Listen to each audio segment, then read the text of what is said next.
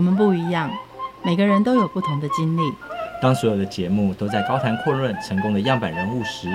在这里有一群曾经遭遇到挫折和经历失败的人，正品尝着过去失败好滋味，继续一步一步往他们美好的人生迈进。让我们一起来听听他们的故事与分享，在我们踏出下一步时，有些不同的启示与想法。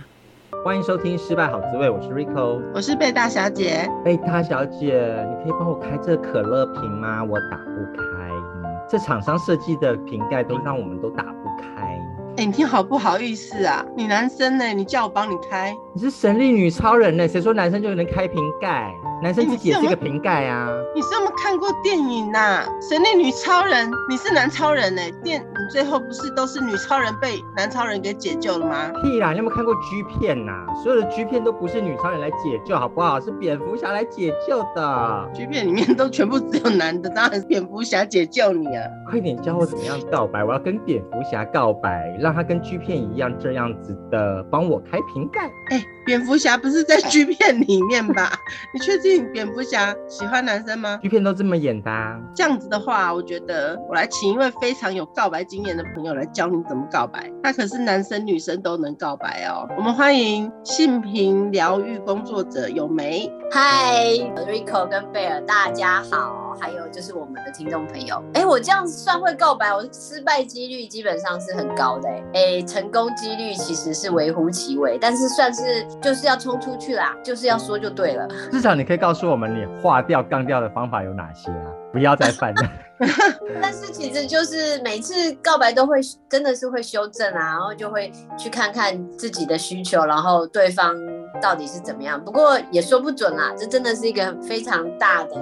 那个好玩的事情，这样子。好，都有一个能够出的告白的 don't do list 了。在告白里面，你觉得回想过去哪一次的告白是大家最不能犯的，或者是呃应该是怎么样的告白才是正确的呢？其实从小告白经验还蛮丰富的。呃、女生呢，怎么告白？不是要等人告白吗？对呀、啊，其实我幼稚园的时候就很喜欢我的同学，性别不拘啦哈。我现在不讲他的性别，但是那时候我喜欢他的时候，我就给他点心哦。我都很饿，我都没有吃，我就给他，然后我也没讲什么。那事实上，他就一直吃我的点心，然后也没有看我。结果回家又被我妈念了一顿，因为他说老师跟他说，哦，这个有没都不吃哦，很乖，会帮我，但是都不吃点心，然后就送给隔壁的吃。结果我妈就说，其实她那时候也在对我做一个，算是觉得还蛮好的一个提醒哎。他说有没有跟你讲哦，这一辈子要记得，就是他到底喜欢你的点心。还是喜欢你，因为我妈在告诉我怎么交朋友。她说你这样不对了，这个交朋友会失败，所以她就说要我给她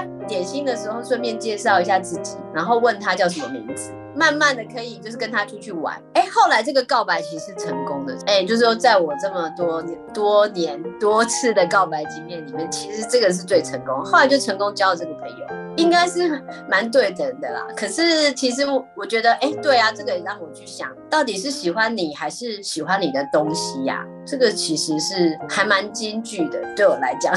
妈妈的话。很多告白男生都常常用的温馨接送情啊，花啊，到底是喜欢你的温馨接送情，把你当工具人，还是喜欢你这个人？是。然后其实我自己也是在做好多年的演讲，其实有一些男生也是会跟我，常常我在讲那些这些告白，或是说怎么样去表达自己，或是被表达吧。有些人也是很难接受，像我自己是反而蛮难接受被告白，就是因为我是一个情感表达是比较直接的女生，那这个也。会被认为哎，蛮怪咖的，也不是就是说哎，我可是我就觉得这个没有分性别啊，就是你怎么样你喜欢你就要去表达，只是我们会在这个过程中，不管对方的答案是什么，你就要去想你你为什么要做这件事情，到底为什么喜欢他啊？台湾的偶像剧有一段时间都是女追男隔层纱的这种剧情呢。是对，这个也是好好框线哦。就是有一些人会觉得说，哦，男生也不能拒绝女性吗？或者是说，呃，男性好像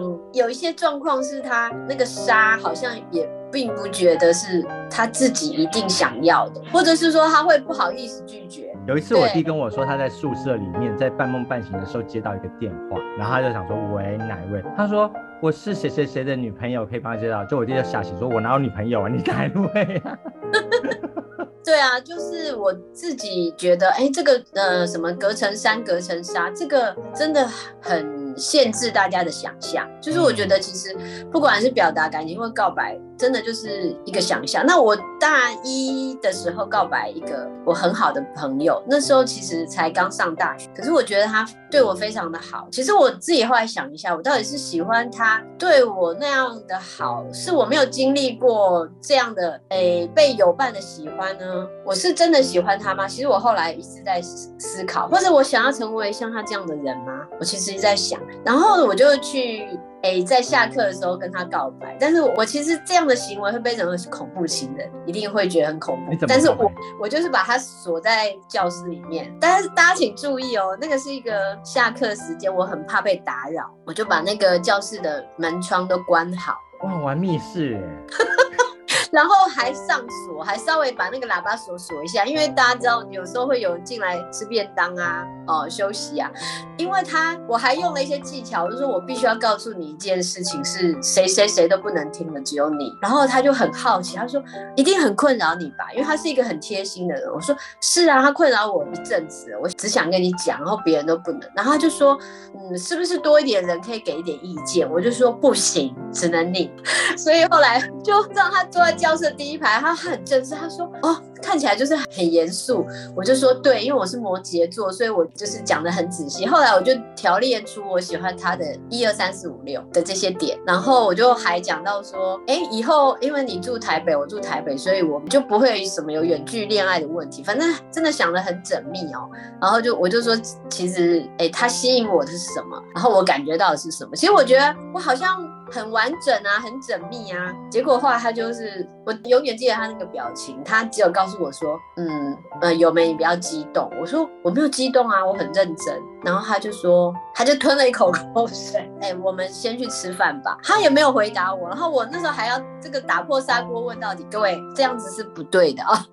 有时候要给人家一些空间。然后他就说，呃，我们先去吃饭。然后我说，那你的回答呢？然后他还是没有回答。他就说，呃，我们。先一起去吃个饭吧，我们就走下山，因为我们的教室在山上。然后我那时候想说，他应该是好想要离开这个空间。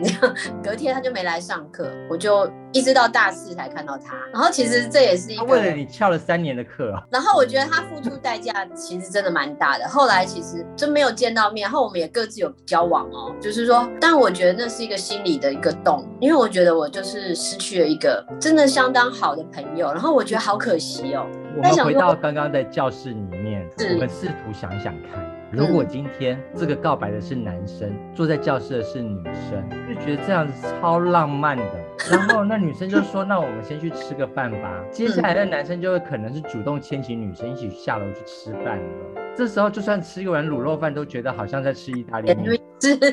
超 级浪漫啦，这就是成功啦，对不对？可是为什么为什么性别倒置之后就会变成这样的结局呢？我觉得这根本就是整个社会没有教好那个男生如何接受情感与不接受情感的反应，逃避并不是最好的结局吧，最聪明的方法吧。性平疗愈工作者来回头看这样子的案例，你会建议男生怎么样做，或建议那个女生怎么做呢？其实我自己在每次在讲课中都跟，比如说跟学生啊，或者跟朋友请他们回馈的时候，我就会觉得，哎，那当时的我们到底是，如果我今天是男生，刚没有讲我的同学的性别，他是男呃男生，我是女生，但是我觉得我其实从小就没有这个，我就是比较对爱的人是没有性别的区分的，所以其实算一算，好像还蛮平均的。就是告白的女女生性别多一点啊。他终于就是跟我碰到面，是大学四年级毕业典礼，然后他看到我还想躲，因为我就远远看到他，他就终于让我看到，我就说我就追过去，我就说某某某，你不要再跑了。我说对不起，我不会把你关起来了，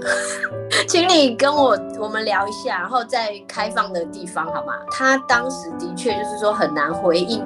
的感觉，因为他说他其实当时没有办法第一时间，他觉得他也蛮喜欢我的，可是可能还不到要在一起。交往的层层面，对。然后他觉得他也喜欢另外一个我们另外一个好朋友，他觉得他同时看到我会浮现他，他看到他会浮现我，所以他很难把这些细致的感觉告诉我。可是我其实觉得，他如果当时可以告诉我，就我就会觉得，其实反而是很亲密的，就是我其实可以接纳，就是我就觉得说，哎，你应该告诉我啊，我们还是可以做很好的朋友，然后我也可以直接觉得说，吼，好，那我没有要这么急着交往，其实我也有选项，他也应该可以有这个空间，可是就变成那个性别的东西跑出来，他就说，可是因为我是女生啊，我已经很直接的跟他讲了，那他还不好意思拒绝我，他怕我会伤心，所以他用一种逃避，应该是说逃避就不会伤心吗？对，我就说其实我没看到你，我非常受伤。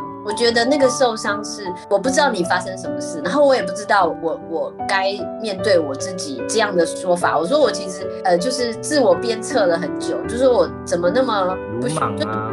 对，或者是我为什么让友情跨越了，就是然后就回不去。其实有一些人都会觉得说最怕的就是在这个拿捏。后来我就跟他说，其实我们好像互相也没有很了解彼此，就是说我不知道你是为我想，然后哎他差点被恶意耶，因为他都没来上课。我还拿前三名，因为我就一直想看到他，可是对他来讲，可能他看到我就是压力，然后他他也没有要来跟我再协商，就是这些都没有给我们一些比较好的练习的机会，或者是说我们的教育也不想谈嘛，就是说，哎呦，你大学就知道，你就，可是我大学是啊，就想交朋友啦，然后呢，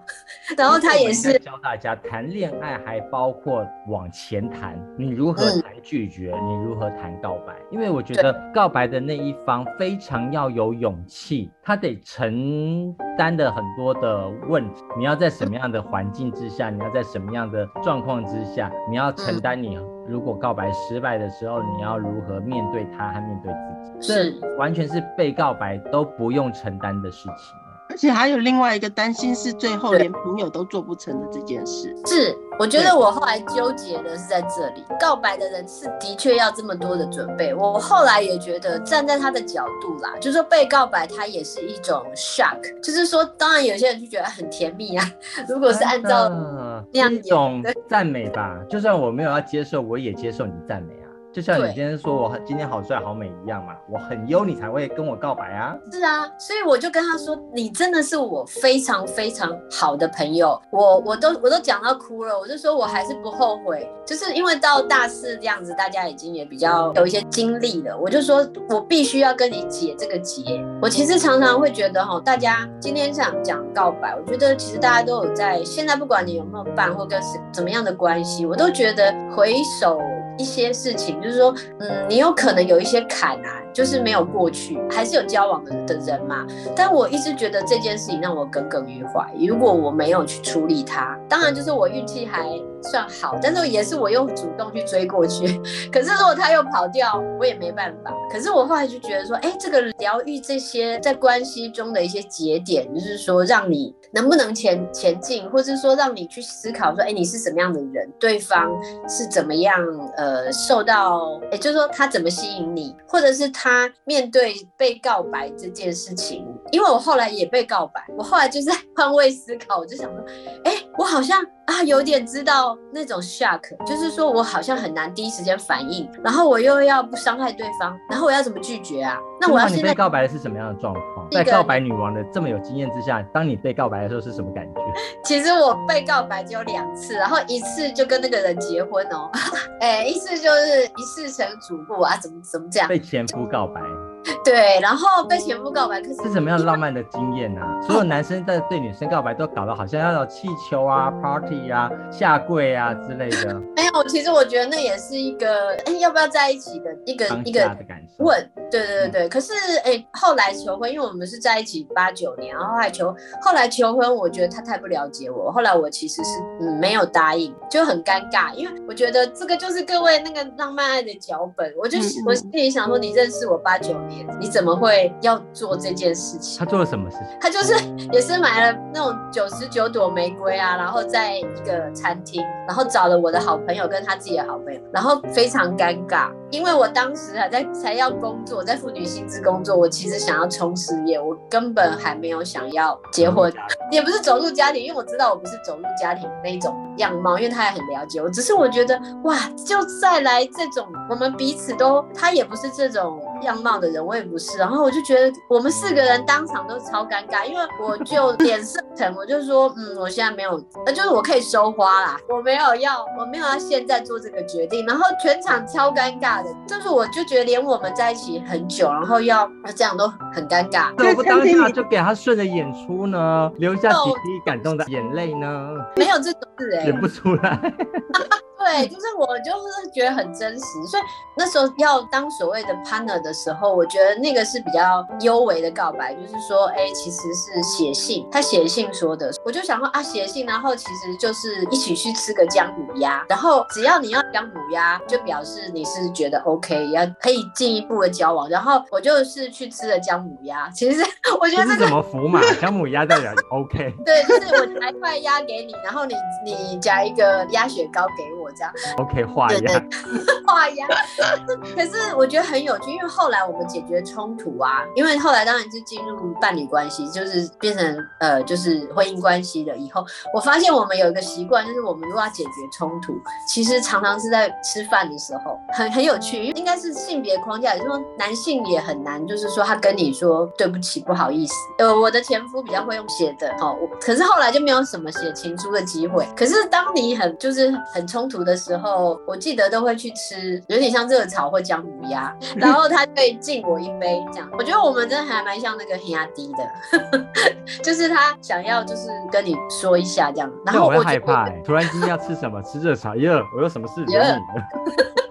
有什么事要沟通？我就觉得我的性格也蛮像，我不知道大家有没有看过一部非常酷的片，叫《红心十三妹》。其实她也是一个女同志的片子吧。然后我就很喜欢吴君如，因为我就觉得我应该就是吴君如那样的状态，所以我就觉得，哎，好像在我的异性恋的伴侣关系里面，就是其实那种性格特质啊，会觉得我是比较，应该是比较主动、积极，就是不是那种。一般的所谓脚本，所以 我的 partner 当时我的前夫他其实是比较细腻的男性，嘿，但是他也有一些部分是很阳刚，所以我觉这边有时候会打到打架，就是会很多这个状态，这也是我自己觉得很可惜的啦，因为应该是说做一个妇女运动或者性别运动的长期的工作者，要进入一个在异性恋的关系中，一定有很多磕磕碰碰，然后我就觉得还蛮多人就觉得哈，你听了那么多，你还想要结婚吗？但是我就觉得。说，哎，当时是下了一个决定，就是我想要跟这个人呃结婚，是很有意愿的。但是我觉得，我如果要离开，也会给我自己一个好聚好散的一个承诺，就是说，如果真的离开的话，是好聚好散。跟他经历很多哎，从之前的班队在一起，嗯，然后到后来你的工作的时候，他就跟你求婚，然后你们的生命历程里面还历经了哪些，嗯，不同的事情？嗯，好像他出国念书的那一段，你还跟他有个远距离恋爱，这远距离恋爱要如何维持？嗯，我不知道大家的经验。我觉得那时候因为都只有书信，而且就是一个月会接一封那一种，根本不可能有及时。后来我想一想，呃，因为我的后来的婚姻也是算是蛮多时间是分离的，因为他是呃常常要出国工作，所以我觉得好像这种也是让我的伴侣关系有一点，我觉得我是需要舒展一下，喘口气，需要极度个人空间蛮多的人。人，然后我觉得其实刚好也是这样的一个形态吧，好，可以。然后其实我觉得那种我不知道，因为我觉得现在疫情吧，然后远距或者是没有办法见面的情况很多。我记得那时候也有一些哇，我自己也想过有一些浪漫的举动，比如说录录音带啊。然后唱歌啊，然后就寄过去啊，然后你也不知道会不会就是寄丢，然后反正就一一个月会收到一封信，但是我觉得会还蛮怀念的。哇，这都是这个时代不可能发生的一些浪漫的怀旧感。对呀、啊，那可是那个时候当下就是你觉得你就是也打不到电话，因为太贵了，就是各自也有工作，跟我在学习，我在。都不会怀疑他有外遇吗？应该是说，我觉得那也有一种。嗯，就是你还是会觉得有有一种有一种，你知道他也是非常重要的，然后他正在做一些转换，你也知道距离可能会改变一些东西，真的啦，就是说你的生命经验也在改变，他也在改变，所以你只能够想办法去去知道那个频率，可是有的时候真的没有办法，情境上的话，其实自己心里。那时候其实会有一些有一些弹性吧，一些底啊，我也不知道，因为我觉得我因为我是一个不会去看不会去查别人情，就是我我没有兴趣，我觉得真的是好。好无聊，我自己也会在想说，如果我有转变，我一定会，我还是要就是想办法。这段时间有没有人冲进你的世界里面？哦，有啊，主持人真的非常厉害。就是我演的时候，就我的同学就吸引我的目光，就是我的同学就是一个很细腻的人。其实我不知道，我就是很喜欢很细腻的人，然后很特别吧。我觉得好像在男性的样貌里面这样。比较少哦，那当然，后来我就是认识了好多 LGBT 的朋友朋友，就是那个样貌就打开了。可是我上我大学的时候，那个一九九零左右，我觉得就很少。然后后来我的同学就被我告白，其实是我跟我另外一个同学告白他哦，因为我我们两个是女生，然后他是我们的好朋友，他是男生，然后我们三个很好，又有点回到大学那个状态，因为大学的那个被我告白的那个朋友也是，我们也是三个人很好，我们就想说两个人同时去问他说，你有没有喜欢我们其中谁这样，结果我的同学就跟我 come out，研究所同学就说。我很喜欢你们，你们是我的好朋友，但是我喜欢男生，这样就是，当时我第一个男同志的好朋友，所以我跟我同学就还好，闺蜜继续当得成，两个都不选的情况之下，他也是要选蝙蝠侠。没错，就是两个女超人都我都不要，然后蝙蝠侠这样。但是后来我就觉得哇，这个也蛮好的，因为我就觉得我其实后来就一直跟他说对不起，蛮不好意思的，因为他要很大的勇气才能够告诉我，然后他也很担心我们的友谊会不会受到影响。的确也是他不敢跟其他的同学讲，对。然后后来就很棒哎，上天在安排同样的一个场景，让大家都获得了疗愈，对不对？然后也更知道怎怎么样处理更好。对。我就觉得，哎、一样一样是三个人的情境，然后上次我遇到的是另外那个人不在，然后这一次是我们两个女生就相视一笑，因为我就我们就想说，如果他真的也选了我们谁，然后我们两个的友谊要怎么办？你们懂吗？就是啊，好像有点松一口气，可是又有点觉得，唉，就是你的那个爱就要升华了，要转化了，然后到现在都我们三个还是就是非常坚实的情谊这样，然后不管是怎么样，就是都是那种。就是到老了，因为我们就就是有在规划嘛，三个人都北部，然后就说，哎、其实互相目前有人有 partner，有人没有，然后有人就是也是就是又又单身哈，然后我们现在三个人又两个变单身，然后另外一个说啊，那没有关系啦，我们以后怎么样，我可能会上偶啊。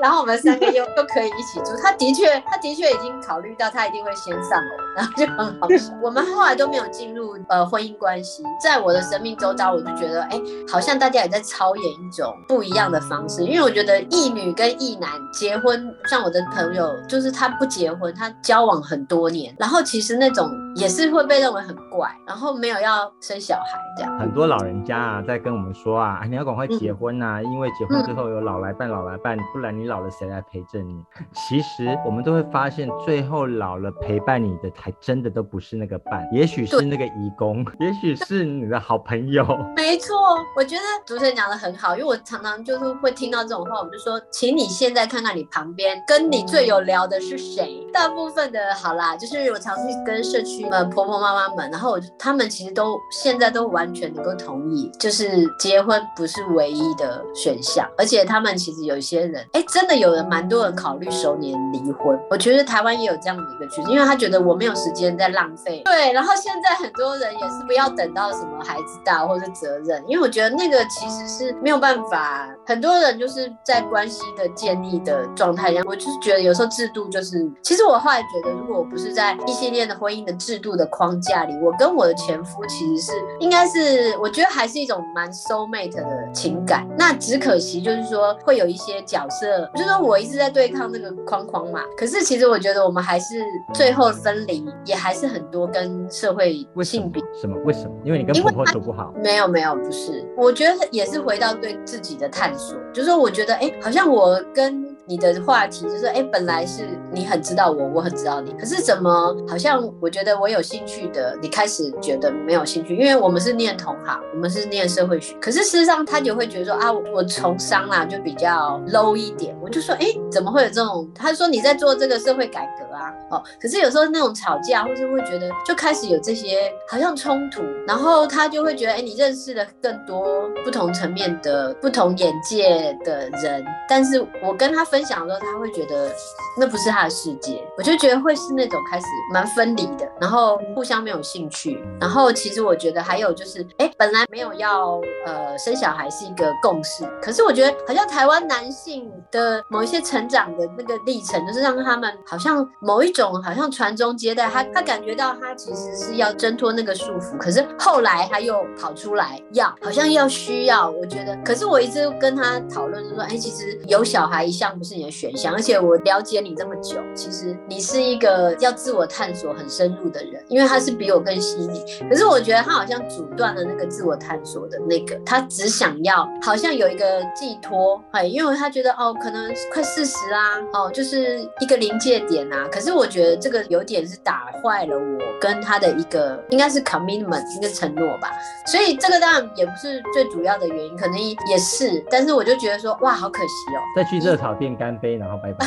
热炒店干杯已经没有用了，说实在的时候，我觉得离婚真的还蛮辛苦的，就是对于大家来讲，可能要像我就是两年，就是从要谈离婚到真正离婚是两年，而且我没有小孩哦，但是是那种情感的纠葛吧。我觉得这种时候分离练习吧，对，可以说的很好。可是你一直练习不完，因为你一直在准备，你在练习，你应该一直在寻求你的资源。可是对方没有跟你相对，因为我的资源已经扩及不到他了。比如说我那时候也在做很多心理的支持啊，或者是在跟我的社群的朋友聊，然后其实他并没有。我觉得这也是我后来想要做男性研究的一个蛮大的点，就是说，嗯、呃，可能我的资源相对网络来讲比他还是多，因为大家对于社会女性。的期待就是你连接比较简单啊，你比较多 support，你比较敢，你也比较愿意说出来。男性封锁了之后就没有办法再开通了，你很难撬开他的那个心灵。嗯、对，然后他的周边其实他也很难，因为我我可能是他最好的朋友。我觉得这个很微妙，就是他们有时候伴侣是他最好的朋友。那只要我这个闸门关，就是我们已经不通的时候，我觉得他那个他那个状况，然后其实如果寻求专业的支持，比如说也是去看心理医师，只是他会觉得没有用，就是对他来讲没有什么 support。后来其实也是因为分居比较长的时间，我是觉得最后他也是用写信的方式，我觉得这也是一种转化，就是他终于开始愿意写信，可是是写信跟我道，就是写信说。我觉得我们已经可以，我觉得我嘿，他不愿意提离婚这件事情，因为他他可能觉得对但但男性来讲，他可能可以主动说我要跟你哎，就是我不知道这也是好像一个焦虑吧，哈，或者是说他一个要坚强。者啊，怎么会去掉老婆？或者是我怎么可以去就是呃哎，比如说他可能比较功成名就啊，嘿，他的他的这个状况比较好啊，然后我我就是一个 NGO 工作者，他就觉得说他好像要把我切断是不仁不义。我觉得在我们的状况下他是这样，他是一个很重情义的人，这个是我自己觉得是很棒的，就是因为我也是很重义气，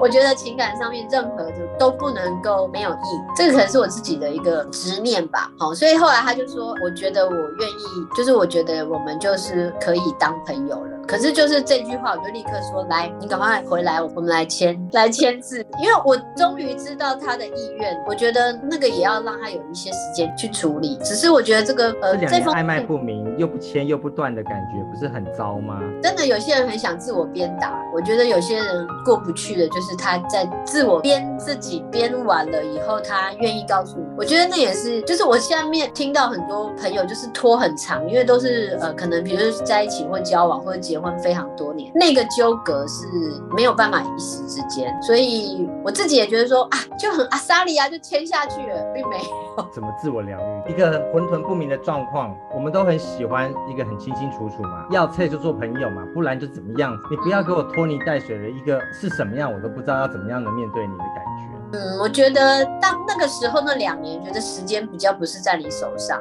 我当时就只能够没有办法，有点是说我也没有办法再去协助他，那甚至就是我也只能告诉他说，如果你的状况不好，我的状况也不好，我们就完全会变成两个人像是掉入那种流沙里面。我觉得我其实是某一种，就是我觉得我需要自救了，因为我觉得我也没有办法再给你什么，我真的没有办法去生一个小孩，然后我们就一切 fine 很好。可是后来他再婚，有很如愿的有两个小孩，也是他要的人生吧。后来他去拍了一部纪录片，里面就是讲夫妻关系，好，他也现身，然后我就觉得哇，这个又是题外话，就是他后来他在里面讲的，就是几乎跟我讲的其实是一样的，但是他其实真的没有那么想要小孩，但是就是生了小孩。但我觉得那个当时是我自己觉得想要给自己，那时候还没有真的进入那么多的疗愈，我只是觉得身体已经不好了，我就开始比较做一些身心。整合的应该是说被治疗，那时候是比较是被治疗，因为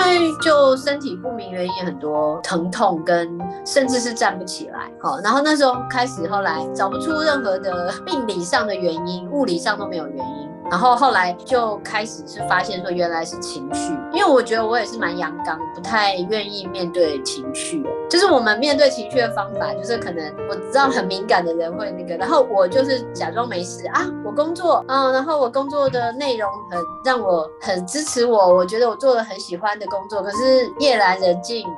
没有办法，可能又回到那种高中，因为高中有一度是蛮重忧郁的状态，我就会觉得说好像好像又来了。可是高中那时候真的是没有办法无解，只能够赶快等。不知道怎么办呢？然后现在的话，怎么还是无解？后来我就就是去寻求一些，我那时候是比较做自然医学的疗法，所以就就开始啦。可是我觉得那也才是一个才才开始，后面的经历其实我才会觉得说，哦，那一段两年还蛮重要的，就是说开始在铺路。两年铺完，其实那时候离婚很有趣啊。父母对离婚这件事情，就是给我的很大的压力，让我就是觉得哇，那个妇女运动跟性平运动在家里。根本就是很难作假的啊！没有，他们就会说啊，离婚为什么？我说不是好好的吗？在一起十九年，我就说啊，就时间到啦，该说再见啦，要下车啦。真的父母没有办法啦，哈，就是我想大家也知道，就是那种。但我觉得社会对于离婚女性的评价真的到现在还是很差，就女性来讲，所以他们就说啊，不要告诉家族的所有人哦。我就说哈，离婚这件事情跟结婚一样重大，为什么有结婚典礼没有离婚典礼呢？我应该办一桌，大家来吃一下哈，就是告诉大家很细腻的我为什么要离婚，然后怎么了这样。但我根本不可能有这个机会，因为我的爸妈就很抗拒，然后他们也是走了好多年哈。后来我是跟我的前女友在一起，我后来就跟女生在一起，这次终于算告白成功哦。怎么告白法的？比较直接的说，哎，也是从朋友认识，我就说，哎，那我想要跟你共同生活，然后其实就是在一起，有了异性的这个婚姻关系，你进入了女女的一个生活关系，在这个跟女生的新关系里面，你从异性关系萃取出哪些对和不对的事情来经营这个女女关系？这个问题倒是让我觉得耳目一新，因为异性关系它比较有一个社会上的一个贴标签，叫做太太，他叫做先生。先生有先生该做的，他有自己的角色和责任。可是进入了一个女女关系之后，这个标签不见得贴得上去。你不用设限于自己，一定要一个 T，一定要一个婆，然后去配合别人异性恋的角色来贴上去嘛。没错。这个新的这个女女关系里面，我就是觉得期待对一个性平工作者来说，你怎么样经营的？有新的学习吗？我自己会觉得说，哦，那我就是在我的本质上，我会觉得说，啊，我终于告白成成功了，因为我的成功几率真的是很低，就是爱的感觉这么多，但是真的在在一起。然后这是第二次哦，然后第一次，哎，我第一次有什么状态我需要修正？没有错。其实，在我的一些婚姻关系中，因为就是一个怪咖嘛，要做社运，其实很多人都说，哈，你有结婚？我们这一行很好笑，我们这一行就说，哈，原来你有结婚，看起来不像。然后我常常会被说，看起来不。像结婚的人，然后我就会反问他们，什么叫做结婚的人？看起来要像什么？然后我就说，我也不会有人叫我某太太啊，我都会告诉别人我是我我的名字，然后请叫我什么，就是我会特别去纠正。我记得有一次朋友要来找我，然后管理员就说，啊，你是要找某太太吗？啊，那个某某楼某太太吗？然后我同我朋友说，没有，我们就要找就是有没。那个人就说，哈，那就是某太太啊。然后他们就在楼下吵起来，说没有，那是某某某。后来我就下来，就是后来。跟管理员说，从头到尾都不要叫我太太，因为这不是我想要的头衔，然后我也没有想要被这样称，反正还被认为怪咖。然后我觉得就是在异性恋婚姻关系中，那种角色比较不明显，应该是说我们在生活里面怎么样去搭配，然后被看成太太跟先生的，其实我不知道外人啦，我不知道家人，可是他们知道啊，我们就是没有要生小孩啊。然后，哎，他们的个性就是怎么样？可能我们的家长，当时的家长家庭已经认识我们很多年，就是说十九岁嘛，到三十八岁，然后他们就会觉得，哦，因为他比我会煮东西，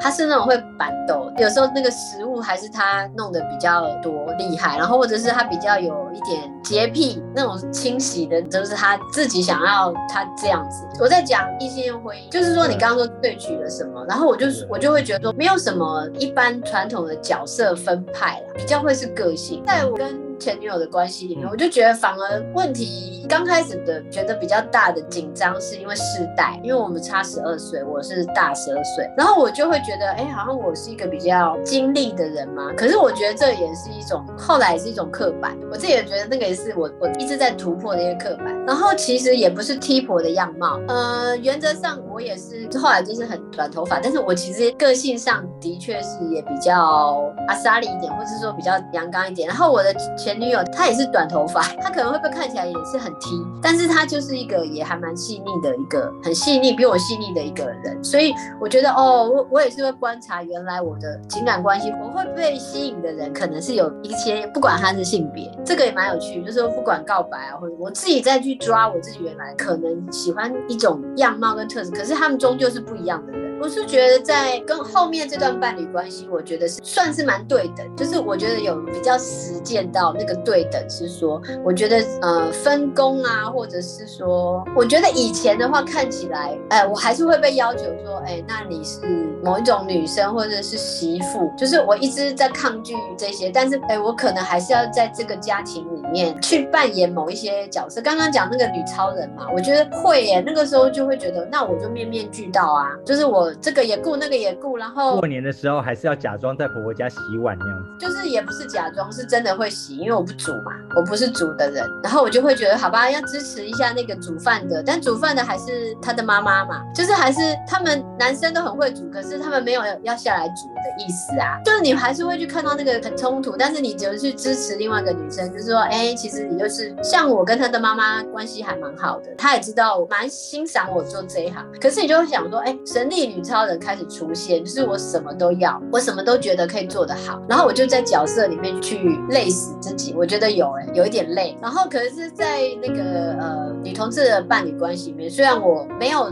那种女同志文化的洗礼吧，就是我从小到大也，可是我就会觉得说，哦，那我们就是一种生活跟情侣关系。然后我现在可以完全的抛开我是哎什么样的状态，我也不当太太的的角色，对对，我也不是太太，我也不是他，然后我就是跟你，但是我们。可能要有在更直面的自己每个人的情感需求，说你需求我什么，我需求你什么，我觉得这个是更直面的。所以我觉得就是花非常长的时间在讨论、在协商、在发现跟对方的差异，还有就是应该是年龄、经历这个部分，因为这个就是另外一个挑战。那你如果说这样这么一个平等的关系，你们最后是怎么样离开的？应该是说说平。等每个事件或是说变化，因为我觉得，因为我是快要四十岁嘛，所以我觉得我的生涯又有一个不同的转变，就是在工作经历上，然后其实都会有遇到一些压力，然后对方也是，我觉得会有一些竞争关系，这是很有趣，就是说你的伴侣跟你，其实我们算是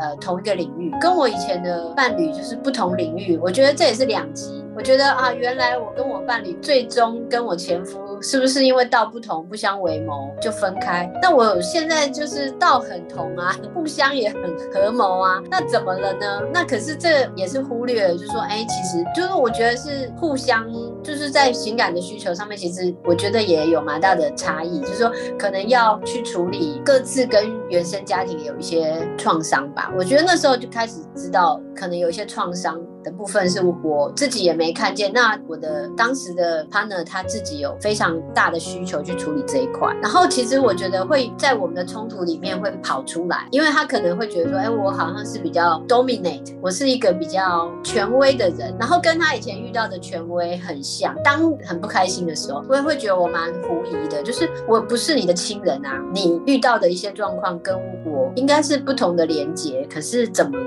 其实会有一些投射，但是投射没有办法，一定要去面对。但我就觉得后来是因为遇到，也是遇到的事件，就是我我就是遇到一个意外，我被一棵老树砸中，跟我的狗狗，然后那个狗狗是我们一起呃养了五，就是在一起多久，然后他就先先是养，他养了五岁这样，然后我们就是五岁到怎么会倒？他就是在一个没有台风，但是放假的那个情境，然后其实就是没有风雨，然后我就去遛，就是一起去公园，我就只有带狗。然后后来他就无预警的倒了，就是后来还是要去找原因啦，很难赔偿这样。然后那个树根已经剩下八十公分到一百公分不到，可是那个树已经八十几年，它是一个七八层楼的老树，对。然后它其实一定是生病嘛，因为它有那个褐根病，听说就是在那个公园，然后上树上有个又是虎头蜂窝，所以我就是同时两个非常大倒霉的事情，就是它砸向我们，但是我们没有说不立即走了啦，但是事实上。后来有虎头蜂，它又蛰了我们这样，所以我的狗狗熊熊就是在四个小时后就没有办法。那我自己就是还好没有脑出血，可是我就是脑震荡了半年左右，所以不太能够很正常的。那时候工作也停摆啊，然后生活也停摆。那我是觉得这也是一个对于关系中很大的打击啦。前天看的在车上，我觉得就是里面也有，就是说一对夫妇伴侣遇到孩子过世，然后我觉得这个对于这关系的冲击其实是相当大。那我自己也觉得，这对我而言是应该是说有可能不是怪，就是说哎，有可能是他怎么哎等我嘛，我我你这么急嘿，因为我那时候就是小朋友，就是很想上厕所，他没有办法在家里上，然后我就太急了，我那时候也一直在懊悔，说我为什么没有等一下，等一下是不是就不会发生了？可是。这个真的几率太低了，我常常就是觉得说，哎，如果你有遇到很倒霉的事情，但是我这个应该是数一数二最倒霉的前三名，这样你可以想一下，就是现在还可以讲。你为什么觉得这个树倒下来让你结束了跟女友的关系，但你最后会感恩这个树砸动你？现在回想，就是也过了六年嘛，到今年第七年，我觉得，嗯，后来就是隔了一年，就是分手。当然还有很多因素，会觉得可能或许我们的伴侣关系已经有一些状况，但是我不知道是不是因为不想看见，还是没有办法在你的资源中，你其实我自己觉得又是遇到瓶颈。这个意外其实很直白的先出一些事情，诶，他要怎么挣扎这件事情，然后怎么面对。然后我自己觉得换位思考，我我如果是他，大概也很难度过，有很多的懊悔，有很多自责，你知道没有办法去谴责对方，你也知道不应该，可是你在理性上觉得不应该，可是你在感性上可能会觉得，哎，怎么会这样？然后我自己也觉得说，哎，那我们如果一起来面对这件事情。因为我后来发现，我们好像很难一起面对啦，已经失去那种一起面对的呃某一种可能性。跟女友已经没有刻板印象了，那你们的沟通管道怎么会更缺乏呢？对，这个我觉得是很有趣，就是明明谈很多，就可是我是觉得或许就是非常细致的理解你的状态，反而有些是言说不出来。我不能怪你嘛，或是我知道你也有你的状态，那我们的出口会是什么？好，好像你们两个都是工社会工作者，这个。这个出口不是可以一起去找到的吗？更容易从自己的专业里面找到那个出口。所以这个就很有趣啊，就是说，哎，我在想，可能是我们的伴侣关系是非常绵密的，也一样，他是我最好的朋友，我是他最好的朋友。那个状态，其实我们好像没有需求，可是我们可能忽略我们的这个需求，我们好像没有办法去同时去告诉另外一个人说我们需要协助的，因为我们自己都是协助，好像觉得是一个专业工作者啊，也是教育工作者，我们自己要怎么被协助，然后我们能够言说吗？那我们的伴侣关系或呃，我自己在家庭中是比较没有直接跟我的父母出轨，可是其实在一起六年遇到的意外，其实我觉得他们也了然于心啦。那反而是我的父母在我分手了以后，一直追问我说，为什么分手？不是很好吗？不是互相照顾吗？怎么了？我其实这还在都在过程中，我也在想说，到底当那时候我们应该要一起找到谁，然后或者是说这个意外太 shock，我觉得我当。时身边的人没有一个朋友可以 handle，就是我的狗狗又其实是健康，然后其实它应该跟我们一起生活很多，就是因为它是一个很有灵性的的人吧，我都已经觉得他是一个，我就觉得其实是很难，我觉得它也是我们之间一个很重要的联系。常常我们有时候吵架不是喝酒，是这个我们家的熊熊会在中间出声音，假设我们 fight 很严重，它就在它就会嗷。他就会去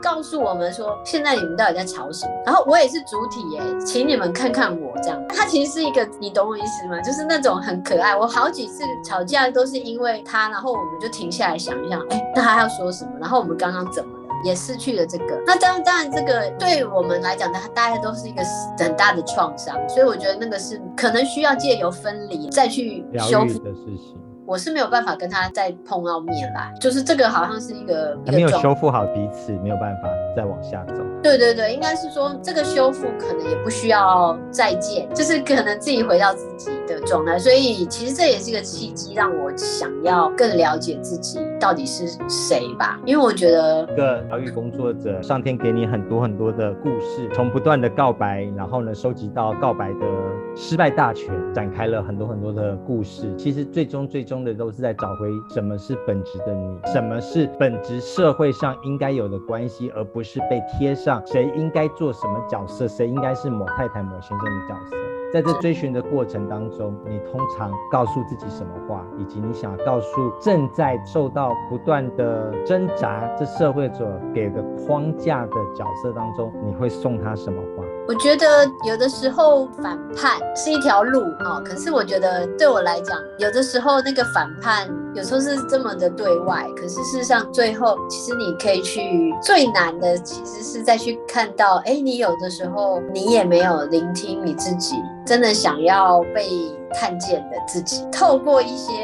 呃，比如说我想要拆框啊，我想要突破啊，可是我要回头去想，这个突破对我的真正成为我自己有什么样的意义？然后当然我自己就到现在觉得还是意义重大。呃，所以最后那个老树吧，因为我觉得也好可惜哦，就是他因为生病，然后就在那个时间倒，然后我也继续留在这个地球上吧。可能我的狗狗就是先去了永恒，那我就会觉得说，哎，那我可以在这个地球的时间还可以再做什么？我觉得就是静静的再去回到自己，然后能够去先协助自己。我觉得现在就是不用先急着助人，